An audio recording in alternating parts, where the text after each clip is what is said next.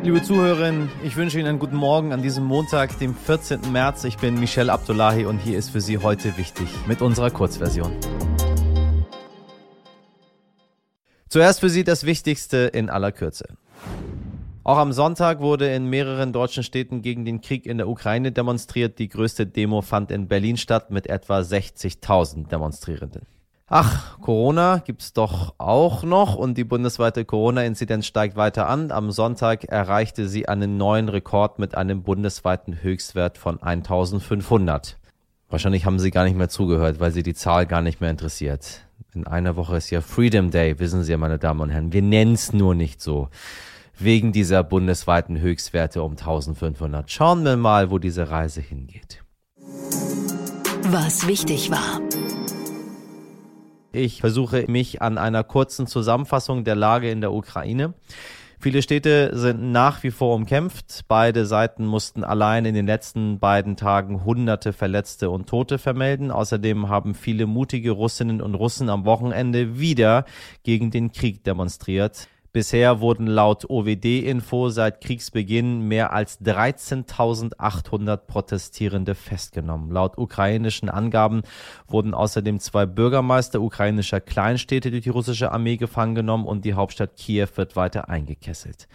Ein wenig Anlass zur Hoffnung scheint es aber auch zu geben. Sowohl von russischer als auch ukrainischer Seite gab es am Wochenende Meldungen, dass eine Lösung durch Verhandlungen nach wie vor möglich sein könnte. So sagte der ukrainische Präsident Volodymyr Zelensky. Jetzt haben sie begonnen, über etwas zu reden und nicht einfach Ultimaten zu stellen. Am Samstag hat das Königreich Saudi-Arabien eine besorgniserregende Zahl mitgeteilt. Nach Angaben des Innenministeriums wurden an nur einem Tag 81 Menschen hingerichtet beauftragt durch das Königshaus unter der Führung des mächtigen Kronprinzen Mohammed bin Salman. Liebe HörerInnen, so furchtbar und schlimm die Lage in der Ukraine ist, auch wir berichten ja sehr viel darüber und das auch zu Recht, wie ich finde. Aber was in Regimen wie Saudi-Arabien passiert, dürfen wir trotzdem nicht völlig außer Acht lassen. Außerdem am Sonntag, da sind die Paralympischen Winterspiele in Peking zu Ende gegangen. Der Deutsche Behindertensportverband DBS hatte vorher auf rund 10 Medaillen gehofft. Jetzt wurden es 19 und damit Platz 7 im Medaillenranking. Wir gratulieren den Sportlern in Peking ganz herzlich. Ein ausführlicheres Fazit können Sie in unserer Folge 230 von Freitag hören. Für ein kurzes Resümee schließe ich mich dem Präsidenten des DBS an, Friedhelm Julius Beucher. Er sagte, mit Freude Freude über die sportlichen Erfolge, aber auch mit sehr viel Nachdenklichkeit verlassen wir China. Was wichtig wird. Ein sehr trauriges und schreckliches Ereignis jährt sich am Dienstag bereits zum elften Mal. Seit elf Jahren fordert der Krieg in Syrien nun tagtäglich Tote und verursacht unglaubliches Leid. Auslöser für den Krieg war, dass der Machthaber und Präsident Bashar al-Assad keine Kritik und Reformen dulden wollte. Was folgt, war ein brutales Morden und eine riesige Not im Land. Die meisten Syrerinnen und Syrer brauchen dringend humanitäre Hilfe. Dies berichtete die Tagesschau erst vor wenigen Wochen. Denn dem Welternährungsprogramm der Vereinten Nationen zufolge könnten 12,4 Millionen Menschen nicht ausreichend mit Lebensmitteln versorgt werden. 12,4 Millionen Menschen, meine Damen und Herren. Das sind fast genauso viele Menschen, wie im Bundesland Bayern leben. Diesen Sonntag, am 20.03., sollen ja bekanntlich die Corona-Maßnahmen entfallen. Dafür soll es aber am Donnerstag noch einmal zu einer Ministerpräsidentin-Konferenz kommen. Zwar könnte es wegen der steigenden Inzidenz wieder um Corona gehen, doch der derzeitige Vorsitzende Nordrhein-Westfalens, Ministerpräsident Hendrik Wüst, möchte andere Themen auf die Agenda setzen.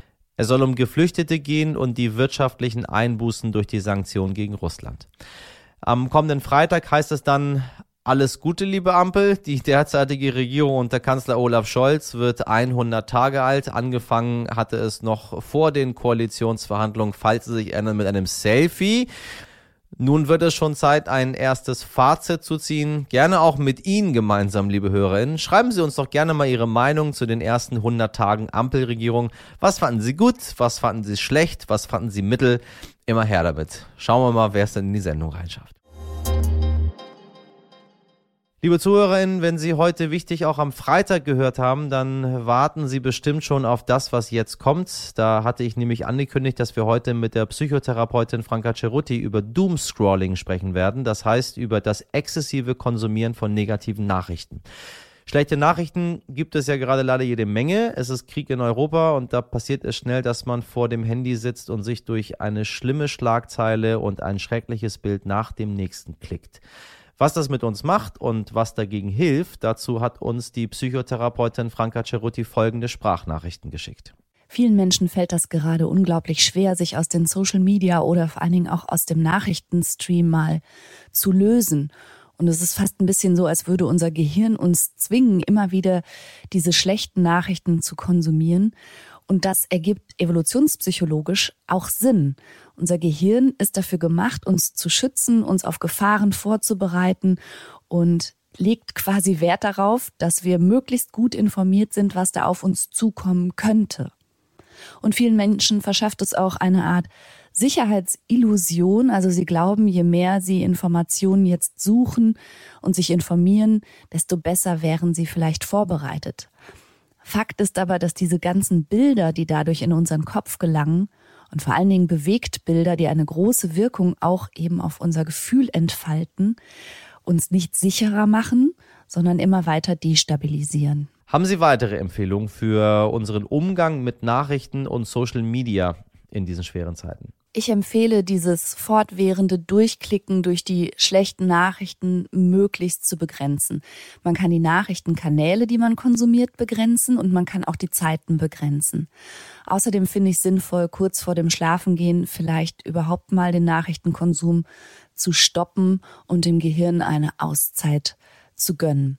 Und manche Erwachsene profitieren auch davon, Kindernachrichten zu schauen, weil man da auch das Wesentliche vermittelt bekommt, aber ohne die Brisanz dahinter. Und wenn man da besonders empfindlich ist oder auch dazu neigt, bestimmte Bilder nie mehr vergessen zu können, sind vielleicht auch textbasierte Nachrichten ohne Videos und ohne bewegte Bilder eher günstig. Danke, Franka Ceruti. Nun haben wir Tag 19 in der Ukraine. Das klingt schon fast wie eine neue Zeitrechnung, aber wie schon gesagt, liebe ZuhörerInnen, auch andere Konflikte gehen weiter. Unser heutiger Gast war als ARD-Auslandskorrespondentin in Istanbul, Rom, Athen und sie hat lange in Teheran im Iran gelebt und war dort ARD-Studioleiterin, bis sie wegen einer Sicherheitswarnung durch das Auswärtige Amt leider ausreisen musste. Nun ist sie internationale Korrespondentin und moderiert unter anderem den Weltspiegel. Fans dieser Sendung werden vielleicht wissen, um wen es geht. Es geht natürlich um Nathalie Amiri. Wie kaum eine andere kann uns diese weit gereiste Journalistin die großen Zusammenhänge erklären, kann uns aber auch sagen, welche Rolle Deutschland in Schauplätzen wie der Ukraine, Syrien oder Afghanistan spielt. Über Afghanistan hat Nathalie Amiri übrigens auch ein Buch geschrieben, das heute rauskommt. Afghanistan, unbesiegter Verlierer. Ich freue mich sehr, dass sie da ist und Ihnen, liebe HörerInnen, wünsche ich viel Freude bei unserem Gespräch. Ähm, ich bin ein riesen, riesengroßer Nathalie Amiri-Fan, weil sie Dinge so unfassbar gut erklären kann. Hören Sie ganz, ganz genau hin, meine Damen und Herren. Nathalie, ich grüße dich. Hallo. Afghanistan unbesiegter Verlierer erscheint heute. Ähm, Du warst lange dort. Wir schauen auch immer wieder auf Afghanistan, äh, insbesondere jetzt auch, wo die Ukraine alles überschattet und wir auf so viele verschiedene Dinge äh, gucken müssen. Ähm, du kannst die Lage viel besser beurteilen als wir alle anderen, weil du da warst. Wie, wie geht's dem Land aktuell? Ähm, miserabel, ein desolater Zustand, wirtschaftlich, humanitär. Die Menschen, die sich uns anvertraut haben, die dachten, wir stehen ihnen zur Seite bis zum Ende, die fühlen sich alleine gelassen. Jetzt mhm. noch mal mehr, weil sie sehen, wie großzügig und wie offen unsere Arme sind für die ganzen ukrainischen Flüchtlinge. Und sie sagen, ja schaut, wie viele ihr rüberbringen könnt. Und uns habt ihr einfach gesagt, es geht nicht mehr, wir können keine Flüchtlinge aufnehmen. Und wenn man dann sich natürlich die Liste der Schutzbedürftigen ansieht, die 2640 aufgenommen haben im Sommer und dann wurde diese Liste am 31. August geschlossen und danach kam niemand mehr auf die Liste, also keine Schutzbedürftigen, das heißt keine deutschen Ortskräfte, sondern Schutzbedürftige wurden nicht mehr aufgenommen in Deutschland. Das heißt Frauen, die in der Öffentlichkeit standen, die für unsere demokratischen Werte ihren Kopf auch hingehalten gehalten haben, uns geglaubt haben, dass wir sie ihnen helfen, sie unterstützen, ähm, die kommen jetzt nicht mehr nach Deutschland. Und das Land befindet sich in einer wirklich äh, katastrophalen humanitären Katastrophe ähm, und Lage. Es sind elf Millionen Kinder von Hunger bedroht. Ich war ja in Afghanistan im Dezember, Ende November, Anfang Dezember, genau 100 Tage nach Machtübernahme der Taliban und sie ich war in Krankenhäusern und ich hatte da wirklich Kinder auf dem Arm, die so schwach waren und so dünn waren, dass sie nicht einmal mehr weinen konnten. Und du siehst so viel Bettler auf den Straßen. Natürlich war Afghanistan schon immer ein armes Land. Aber jetzt sind natürlich verschiedene Faktoren hinzugekommen und es ist alles nochmal exponentiell nach oben gestiegen. Also die, die, die, die Armut ist so rapide gewachsen. Du siehst überall auf der Straße Kinder, die versuchen, irgendwie ein paar Afghani zu verdienen. Du siehst nicht nur Bettler vor den Brotläden, sondern inzwischen Anwältinnen und Lehrer. Ja, das hat sich unglaublich verändert. Dieses, also jeder ist von Armut betroffen in Afghanistan. Die Menschen haben seit Monaten keine Gehälter ausgezahlt bekommen. Sie haben ihr Hab und Gut verkauft. Überall, wo ich in Kabul ähm, an Straßen stoppte, wurden mir Toaster und Sofas und Teppiche angeboten, weil die Menschen wirklich ihr Hab und Gut verkaufen. Ein Professor baute vor sich all seine Bücher auf und verkaufte sein sein sein Schatz, ja, sein sein Lebensinhalt. Insofern ist es ähm, katastrophal, aber natürlich steht der Westen auch vor einem Dilemma. Was macht man mit den Taliban? Ja, wie kann man diesen Menschen helfen?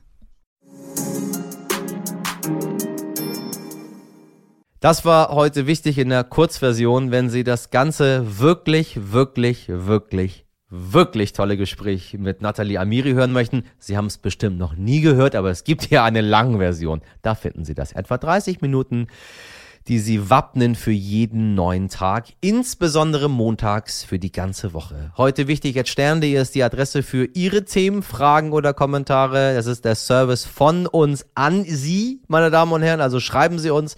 Ansonsten wünsche ich Ihnen einen schönen Montag. Machen Sie was draus. Bis morgen, Ihr Michel Abdullahi.